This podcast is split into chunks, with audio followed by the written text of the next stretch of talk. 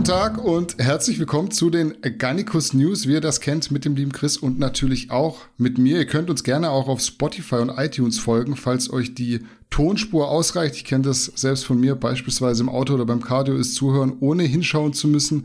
Manchmal ganz angenehm, auch wenn wir natürlich immer super fresh aussehen. Wir haben auch diese Woche wieder ein paar verschiedene Themen auf der Liste, aber erstmal hoffe ich dir, Chris, geht's gut und du hast Bock, heute die aktuell heißesten Themen der Fitness- und Bodybuilding-Szene mit mir aufzugreifen.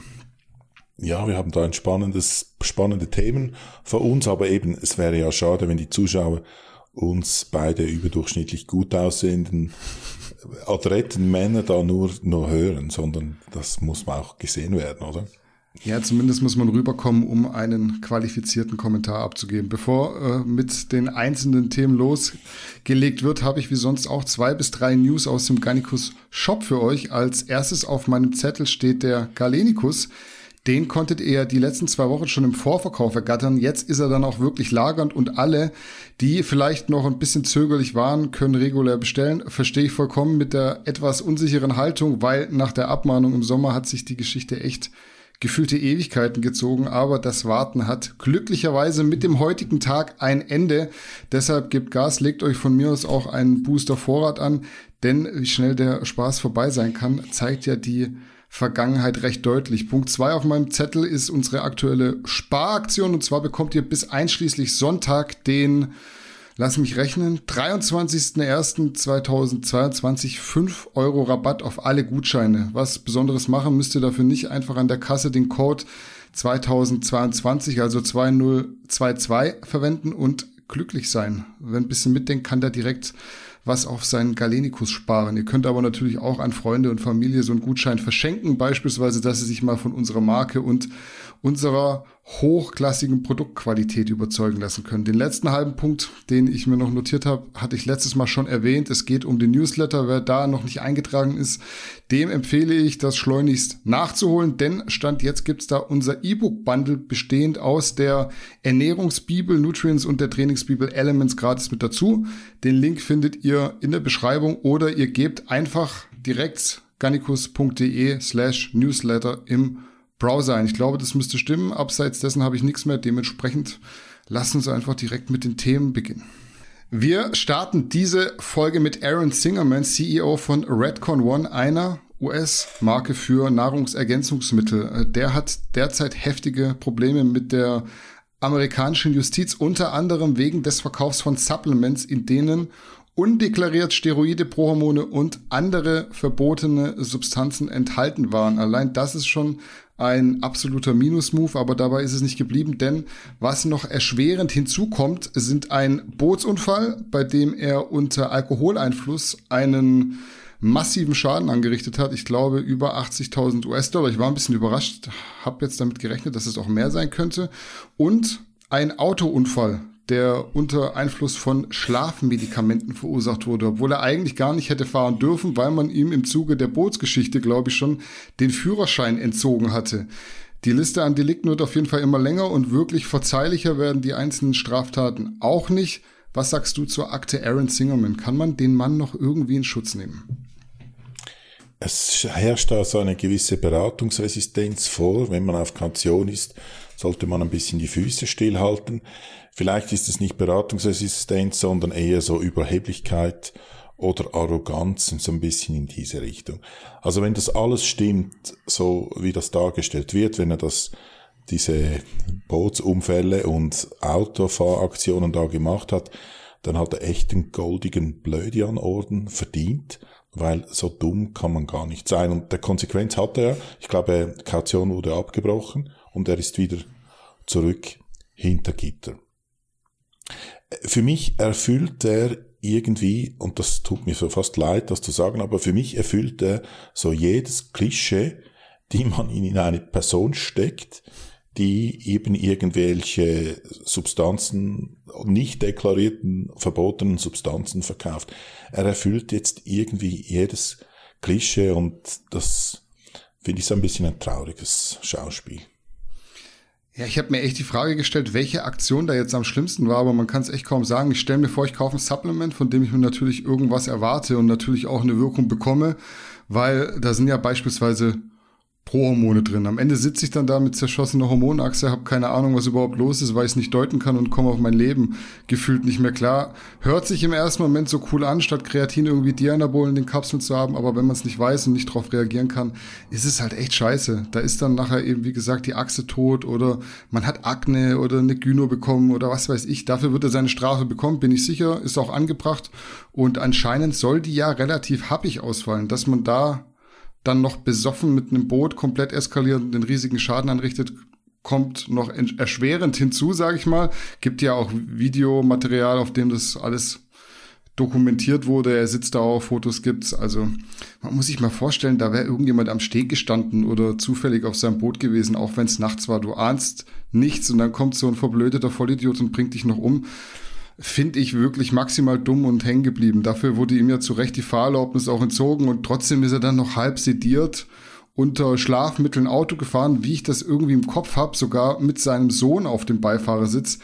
Da fehlt mir echt jegliches Verständnis. Allgemein muss man ja sagen, dass Aaron Singerman sicher eine diskutable Persönlichkeit ist und aufgrund seiner Drogenvergangenheit auch kritischer beobachtet oder beäugt werden sollte. Ich will ihm jetzt nicht die Schuld dafür geben, dass irgendwelche Athleten versterben, aber so ein bisschen scheint auf der Marke schon irgendwie ein Fluch zu lasten. Ich meine, Dallas McCarver, Luke Sando, George Peterson und Cedric McMillan, der ja neulich auch schwerwiegendere Probleme hatte, sind halt schon eine Hausnummer. Ich weiß, das ist wahrscheinlich nur Zufall, aber ich lasse hier einfach mal meinen gedankenfreien Lauf. Meiner Meinung nach auf jeden Fall die absolut richtige Entscheidung so jemanden bis zur Anhörung zu inhaftieren. Nicht, weil ich finde, jeder sollte direkt in den Knast, aber bevor so jemand auf einem Trip noch proaktiv andere Menschen in den Abgrund reißt, sollte man ihn lieber wegsperren.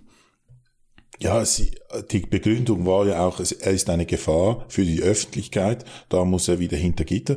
Und das kann man hier in diesem Zusammenhang wirklich unterschreiben. Ich meine, wenn man diese beiden Dinge anschaut, ich glaube, alle von uns haben wahrscheinlich besoffen schon irgendeinen Blödsinn gemacht, der hätte schlimmer auskommen können und äh, alle sind wahrscheinlich schon mal oder es ist denkbar, dass gewisse Leute schon mal ohne Führerschein unterwegs waren mit dem Fahrzeug wenn man das so äh, am Stammtisch bespricht, dann, dann ist das Kavaliersdelikt und dann ist das so ein bisschen lustig. Aber wenn du so auf dem Silbertablett bist und unter Aufmerksamkeit bist und eben dann da noch so eine gewisse, ja fast schon kriminelle Energie oder Gleichgültigkeit an den Tag legst, dann geht das natürlich nicht. Und das ist absolut richtige Entscheidung, dass dieser Typ wieder hinter schwedischen Gardinen ist. Ja, also Alter ist ja keine Entschuldigung für irgendwelche Dummheiten, aber am Ende hat man es hier trotzdem mit einem Mitte 40-jährigen Familienvater zu tun. Da erwarte ich mir schon ein bisschen mehr Reflexion und wenn er das nicht mitbringt, muss er eben weg. Also ganz klar, bevor dann nachher zehn Menschen sterben, muss einer halt in den Knast. Ganz einfach. Also es ist eine absolut dumme Aktion und dann noch irgendwie sein Kind mit äh, in Gefahr zu bringen. Ich weiß nicht, also ich will jetzt nicht sagen, ich hoffe, der bekommt seine Strafe. Ich denke, da wird ein Richter auf jeden Fall ein angemessenes Urteil sprechen. Allein wegen der Supplement-Geschichte stehen, glaube ich, 10 bis 15 Jahre im Raum, auch wenn er da so ein bisschen die Snitch gespielt hat, sage ich mal, und ähm, den anderen Blackstone Labs CEO PJ Braun ähm, verraten hat, sage ich mal, steht zumindest im Raum. Ich glaube, so völlig straflos wird er nicht davon kommen und ist auch gut so. So, Freunde, nächstes Thema und da muss ich sagen, ich war beeindruckt. In dem Fall habe ich so ein bisschen auf YouTube gestöbert und bin auf dem Kanal von Manuel Haas gelandet. Der gute Manuel ist Rocker-Athlet und selbst erst 17 Jahre alt, glaube ich, allgemein super krass, was die jungen Pengel heutzutage in dem Alter schon für Körper und Kraftwerte erreichen. Aber es geht hier tatsächlich nicht um Manuel selbst, sondern um einen gewissen Simon Petersen. Der ist erst 15 und hat, haltet euch fest, in einem Video auf Manuels Kanal stolze 152,5 Kilo auf der Bank gedrückt. Ich drücke das aktuell nicht und auch bis ich so viel drücken konnte, war ich paar Jährchen älter als der Simon. Für dich, Chris, sind 152,5 Kilo kein Problem, das weiß ich. Trotzdem wird das auch bei dir Eindruck hinterlassen haben. Sag mal ein paar Worte zu Simons Performance. Du kannst das ja auch technisch noch besser analysieren als ich. Ja, und vegan ist er ja offenbar auch, oder müsste eigentlich, wenn er das Vegetarisch. In, äh, Vegeta ist er vegetarisch? Ja. Ist er tatsächlich. Weil ist ja da in, in Rockerkleidung eingekleidet. Ähm, ja, die 152 1,5 Gym PR oder mit Wettkampfbankdrücken hat das nichts zu tun, aber, aber, also ich habe da schon versöhnliche Worte. Das ist kein Zufall, dass dieser Junge äh, 150 Kilo bewegen kann. Er hat eine saubere oder eine erkennbare Technik, eine gute Technik. Der Barpath ist wirklich gut, er hat diese J-Curve, die er macht. Er kann da wahrscheinlich den Lat, weiß wie den Lat einsetzen, greift relativ eng, passt ihm, das kann man halt Lat besser aktivieren ähm, und kann die Hantel eher schneller bewegen. Also das ist nicht T-Bank drücken. Ich habe da schon viele Stoffbodybuilder, die gesehen, die 200 Kilo und mehr drückten und mit also einer viel mieseren Technik und dann sich auch irgendwas abreißen, müssten vielleicht mal bei diesem Jungen schauen, wie die Technik geht, weil der hat das wirklich gut gemacht. Nein, ich muss sagen, bin beeindruckt, 15 Jahre so ein Gewicht bewegen, das ist aller Ehren wert und eben sauber oder relativ saubere Technik gibt natürlich Dinge, die er verbessern kann, aber möchte hier gar keine Kritik anfügen, sondern ich bin da auch beeindruckt.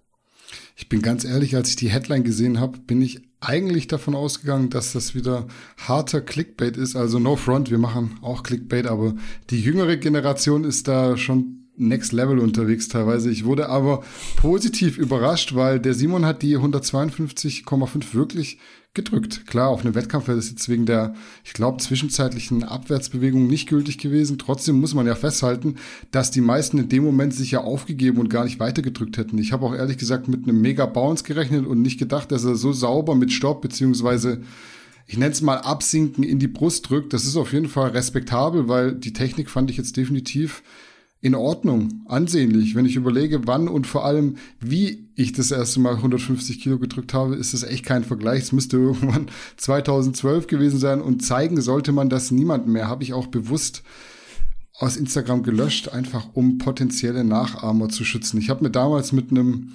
stabilen Bounce die Brustarbeit, glaube ich, abgenommen und den restlichen Weg nach oben mit Schulter und Trizeps kompensiert.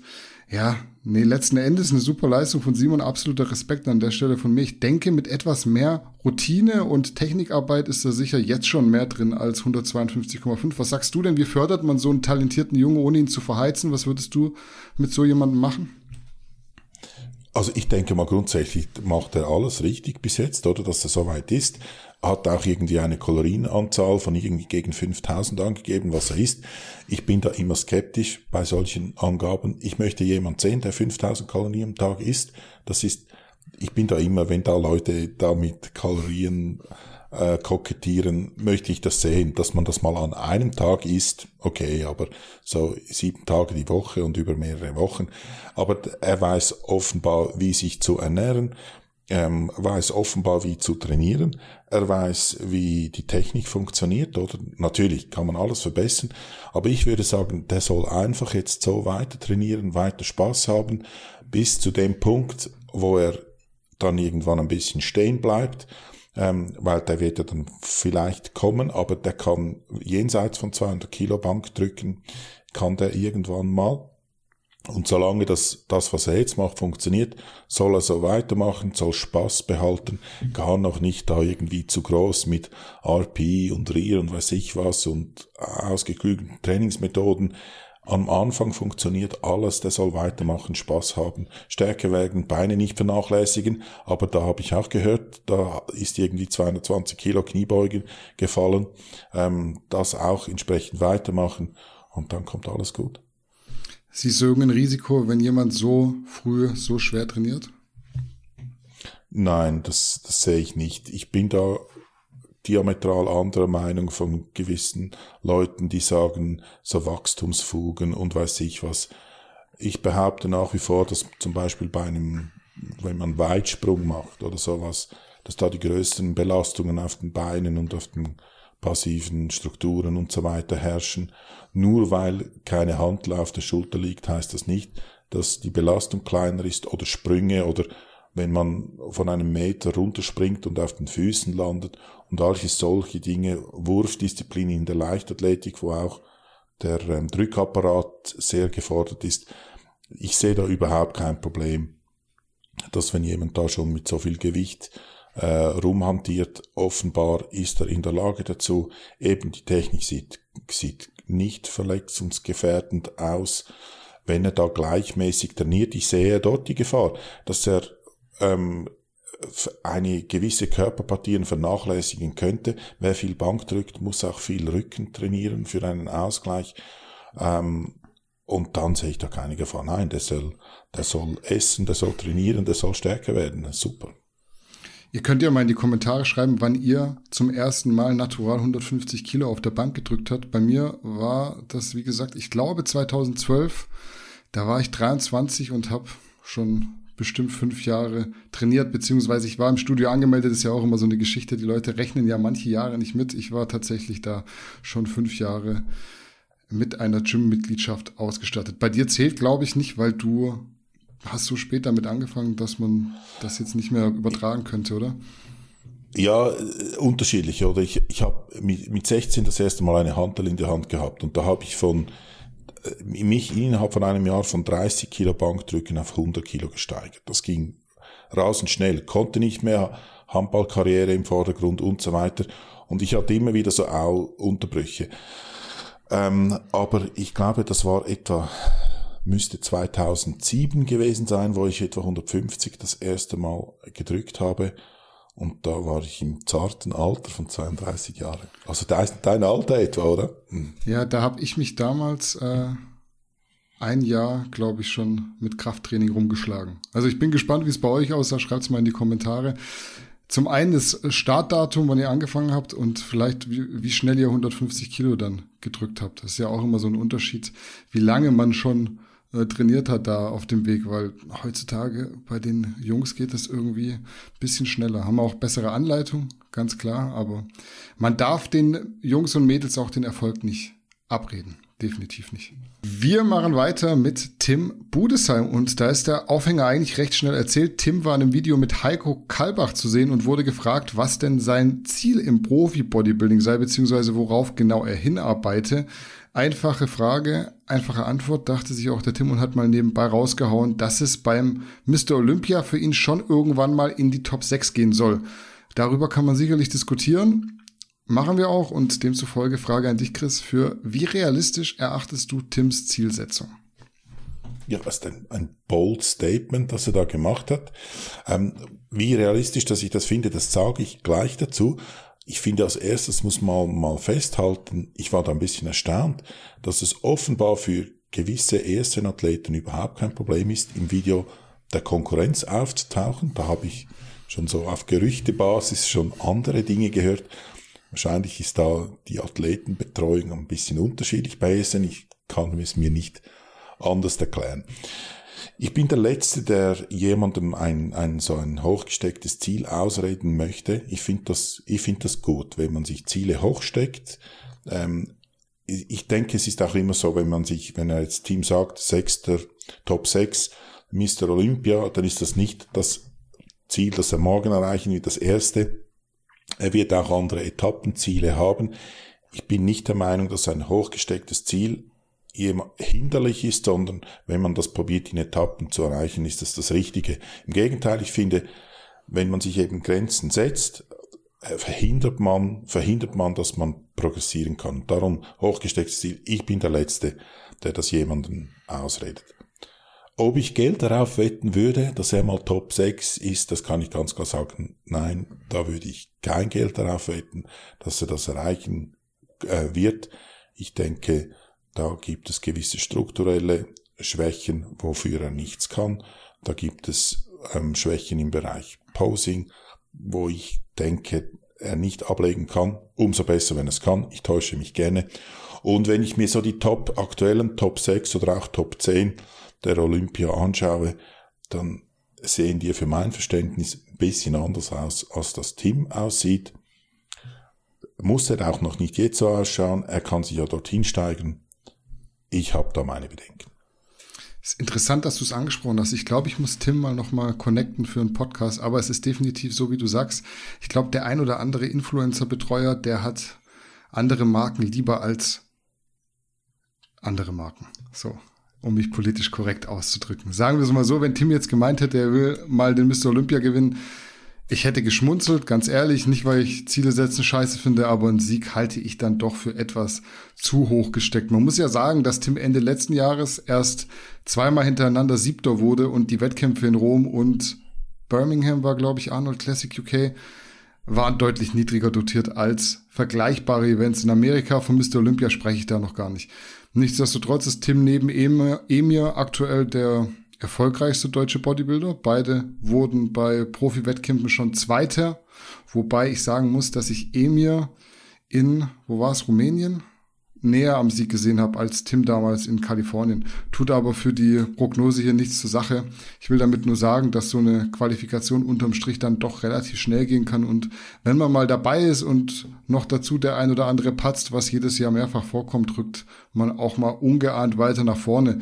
Ganz wichtig für Tim wird sein, seine Schwachstellen zu verbessern. Das ist zum einen die komplette Rückansicht, sprich Rücken- und Beinbeuger, aber auch beim Posing muss er definitiv ein, zwei Gänge hochschalten.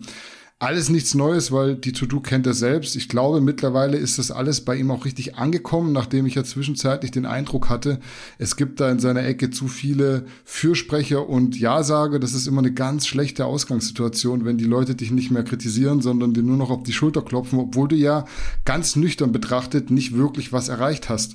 Alles in allem sehe ich das ähnlich wie Heiko. Top 6 ist ein ambitioniertes Ziel, aber nicht unrealistisch.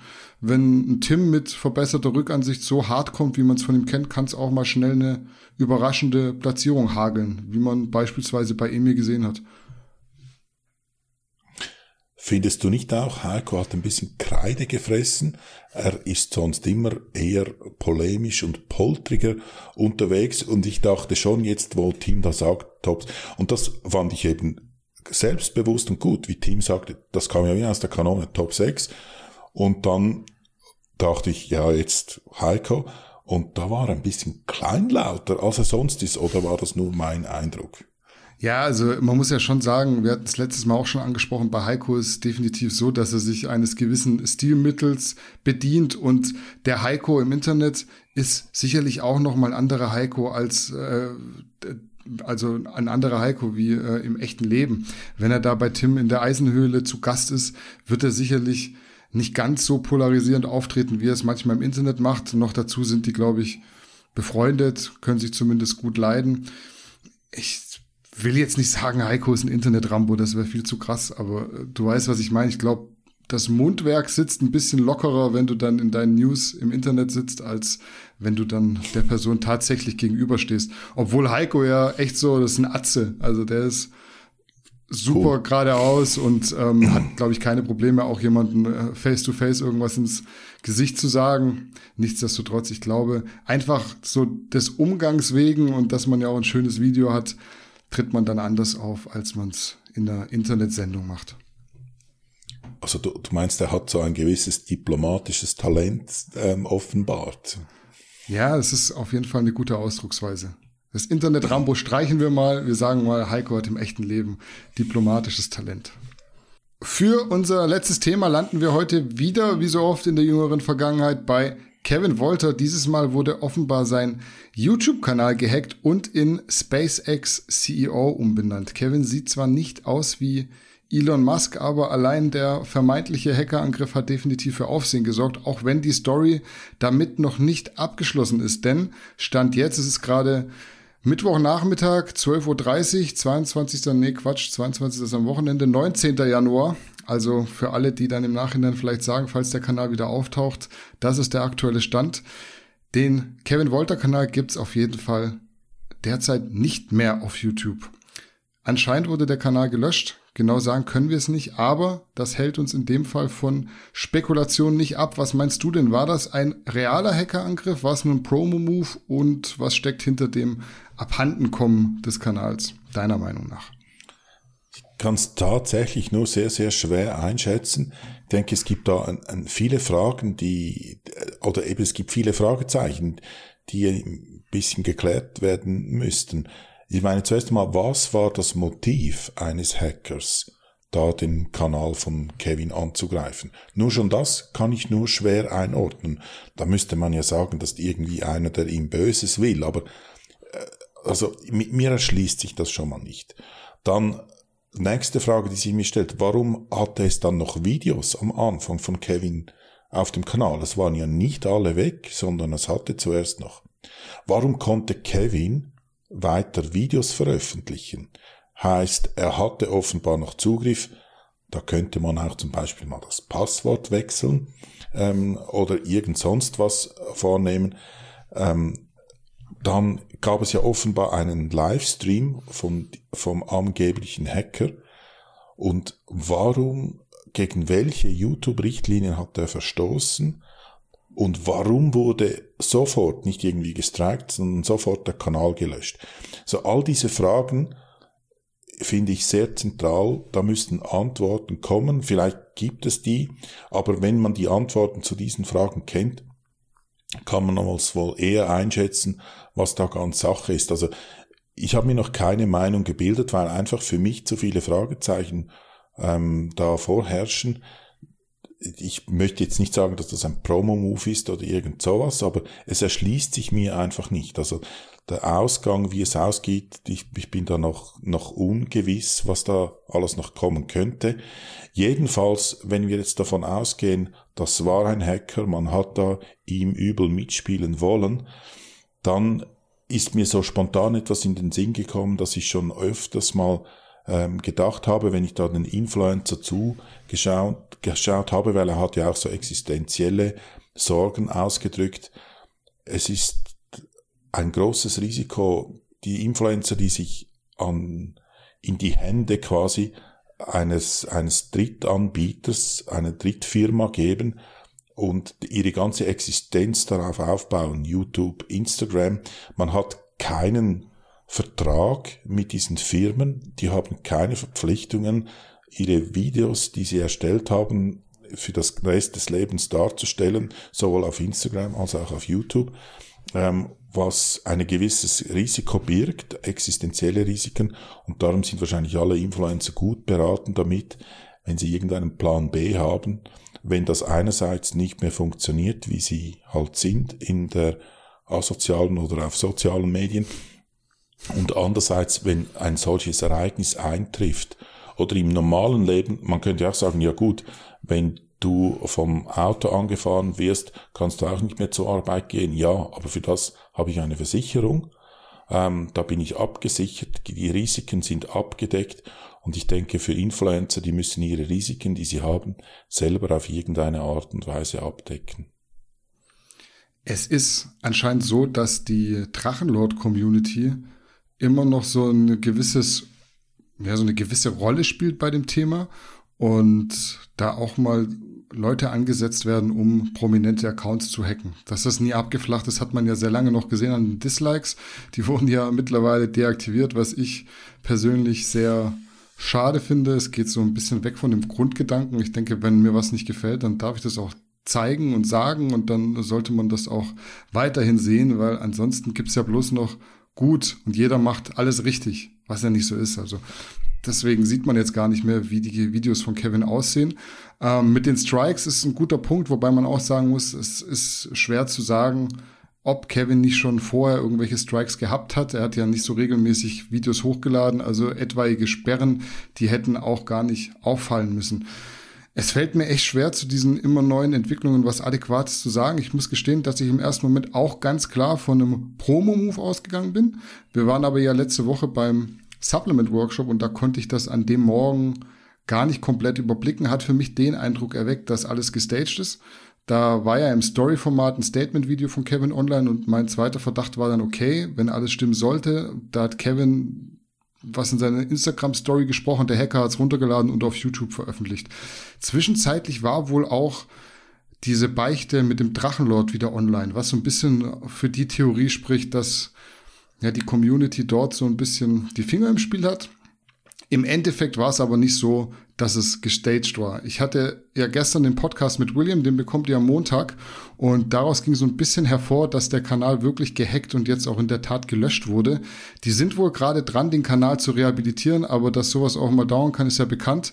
Anscheinend kann es auch sein, der bleibt gelöscht. Glaube ich aber ehrlich gesagt nicht. Ich denke, da wird es irgendeine Handhabe geben.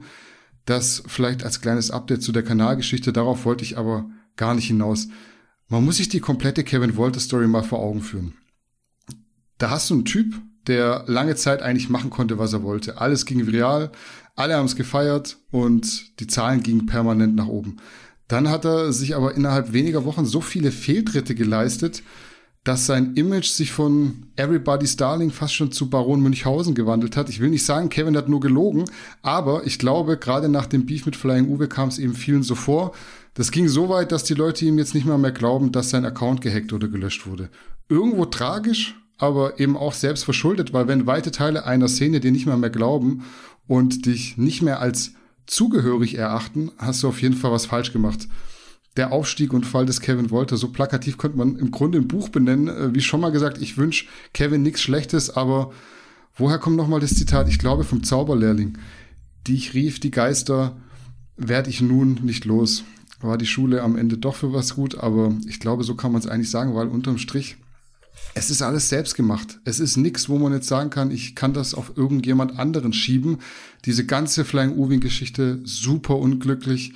Am Ende eigentlich ganz klar ein Sieg für Uwe, weil es kam auch kein Statement mehr. Drachenlord sehr uninformiert, was er da gemacht hat und auch diese Szenewechsel kam ihm alles nicht zugute und ich find's echt irgendwo traurig, dass du dich selbst so ins Ausschießen kannst, weil es ist ja es ist seine Existenz, die da auf dem Spiel steht, dieser YouTube-Kanal. Damit verdient er trotzdem Geld. Damit kann er Werbung machen, da kann er Produkte platzieren, hat jetzt auch einen neuen Sponsor. Und wenn der weg ist, der Kanal, müssen wir uns auch nichts vormachen. Der wird keine 650.000 Abos mehr bekommen, wenn er einen neuen Kanal startet. Im Leben nicht. Also nicht reell. Das wird nicht funktionieren. Und dadurch, dass er ja so diese Szenewechsel ähm, durchgeführt hat, er ist von der Fitnessszene, wo er quasi Top of the Tops war, ist er rüber in die Mainstream-Branche. Dort werden sie ihn auch nicht mehr so wirklich haben wollen und in der Fitnessszene gleich gar nicht, weil er eben untreu geworden ist, sage ich mal. Also es ist, es ist schade. Es ist auf jeden Fall nicht cool, weil da verliert jemand so ein bisschen seine Existenz, wenn sich das bewahrheiten sollte. Nichtsdestotrotz selbst verschuldet. Also ich kann da nur sagen, ich wünsche ihm nichts Schlechtes, aber es ist auch nicht so, dass man ihn als unschuldig darstellen kann. Ja, das ist halt das Erwachsenenleben, das funktioniert halt so. Ähm, aber das sind interessante Dinge, die du ansprichst. Einerseits kannst du dich erinnern, wo wir über die Flying Uwe Story berichtet haben, haben wir noch gesagt, das kann gefährlich ausgehen für Kevin. Das mm. kann kein, ihm keinen Sponsor mehr oder zu anderen Bezügen und so weiter.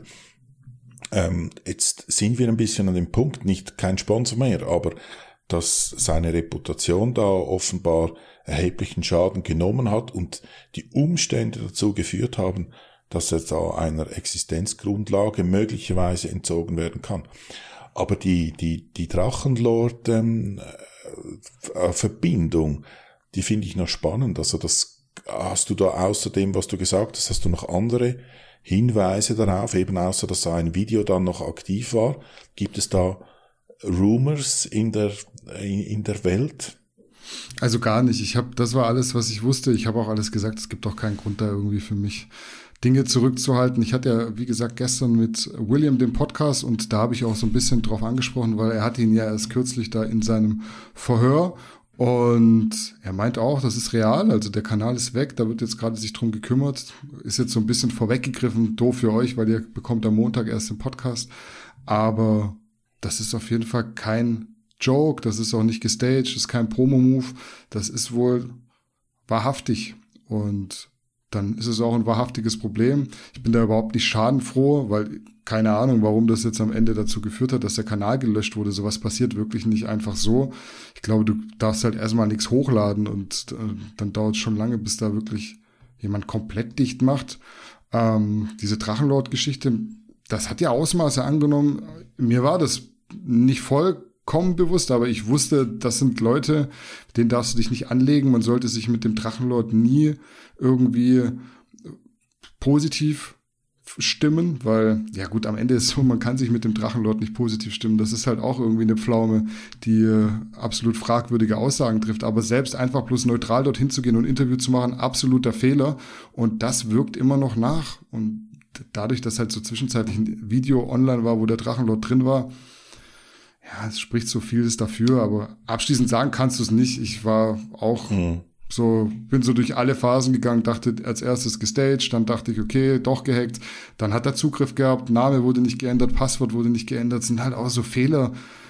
Du mhm. gehst halt nicht zur Jagd, wenn dein 650.000 Abonnentenkanal gerade gehackt wurde. Finde ich auch so ein bisschen komisch.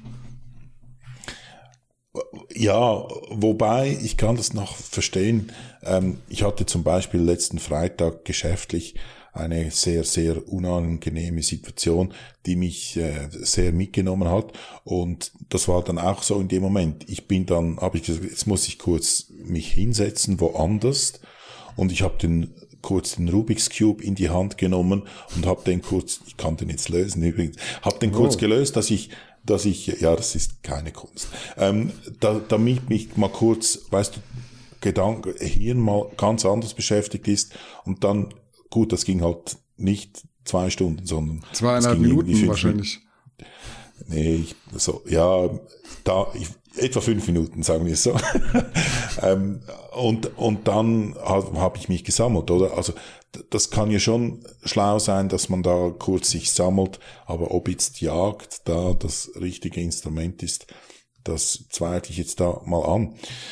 Was denkst du, wie geht das weiter? Ich, das war ja schon eine signifikante Einnahmequelle, die seinen, seine Existenz ausmachte. Ich weiß, er hat noch Sponsorverträge. Denkst du, das hat jetzt massive Konsequenzen für ihn, wenn jetzt das mal so für ein Weilchen bleibt? Oder denkst du, das steckt er weg? Ich habe so das Gefühl gehabt, dass diese Existenzprobleme schon ein Thema sind. Also er hat ja nicht so komplett die Hosen runtergelassen, was er auch nicht muss, würde ich wahrscheinlich auch nicht machen. Auch wenn ja alle immer von Realness reden, Kontoauszüge zeigt dann unterm Strich keiner. Aber da im Interview mit William hat man ja rausgehört, der Sponsorenwechsel, es waren ja mehrere, er ist ja von ähm, Neosubs zu ESN zu NP jetzt. Das ist auf jeden Fall ein Abstieg. So von Neosubs zu ESN weiß ich gar nicht. Ich denke, da hat er schon noch mal einen guten Deal gemacht. Aber jetzt sagt er ja selbst, dass es zu deutlich geringeren Bezügen und Trotz der Tatsache, dass er seine Videos, die neu auf dem Kanal erscheinen, keine krassen Klickzahlen mehr erzielen, für die Abonnentenzahl hat er weiterhin laufenden Traffic auf alle Videos, die dort auf dem Kanal sind. Das darf man halt nicht vergessen. Wenn du da die YouTube-Monetarisierung anhast, was er auf jeden Fall haben wird, dann ist das Geld, Cashflow, der da reinkommt. Und das hat er jetzt halt nicht mehr. Jeden Tag, der da verloren geht, hat er das nicht mehr. Ja, und die, kurzfristigen Verbindlichkeiten wie völlig absurdes Autoleasing, das ist ja, glaube ich, losgeworden, oder? Glaube, mhm. der Onkel William hat das Auto geklaut. Geholfen. Ja, genau. ähm, aber ich denke, es soll längerfristige Verbindlichkeiten, weil er wohnt ja, glaube ich, in einem schönen, luxuriösen Haus. Ähm, da gibt es Hypothekarzins zu zahlen. Ich nehme, ich nehme an, das nennt man bei euch auch so. Ähm, und das wirst du ja nicht von heute auf morgen oder musst du nicht von heute auf morgen loswerden. Aber die Banken werden ziemlich schnell unangenehm, wenn du da nicht nachkommen kannst, oder? Und ich denke, alle anderen wahrscheinlich äh, kurzfristigen Ausgaben, Verbindlichkeiten, die kann er reduzieren, aber so, sowas, äh, so ein Objekt, das ist wahrscheinlich nicht so einfach und will man wahrscheinlich auch gar nicht, ja. Hm. Ja, wird auf jeden Fall eine spannende Geschichte sein, wie sich das weiterentwickelt. Wie so häufig in letzter Zeit war Kevin auch heute das abschließende Thema. Ich habe tatsächlich auch nichts mehr auf der Agenda. Wie sieht's bei dir aus? Willst du noch was loswerden, was nicht bis nächstes Mal warten kann? Ich bin gespannt, ob wir da einen gewissen Demut endlich erkennen bei ihm, jetzt nach dieser ganzen Geschichte. Ähm, ja, da bin ich, werde ich beobachten, wie das weitergeht. Sonst habe ich nichts mehr zu sagen. Mhm, dann könnt ihr ja mal noch in die Tasten hauen. Was denkt ihr denn? Wie geht's bei Kevin Wolter weiter? Muss Aaron Singerman in den Knast und sollte dort bleiben? Wann habt ihr zum ersten Mal 152,5 Kilo gedrückt und denkt ihr, dass Tim Budesheim es irgendwann mal in die Top 6 bei Mr. Olympia schafft? Das sind alles Fragen, die könnt ihr uns auch gerne in den Kommentaren beantworten. Ich lese das immer durch. Manchmal schalte ich mich auch ein. Aber wir machen an der Stelle auf jeden Fall den Deckel drauf. Denkt dran, der Galenikus ist ab sofort wieder auf Lager und kann bestellt werden. Außerdem bekommt ihr bis einschließlich Sonntag 5 Euro Rabatt auf jeden Gutschein und für jede Newsletter-Anmeldung gibt's das E-Book-Bundle aus Nutrients und Elements gratis mit dazu. Ansonsten war es das für diese Woche. Macht's gut, bleibt gesund und bis zum nächsten Mal. Ciao, ciao.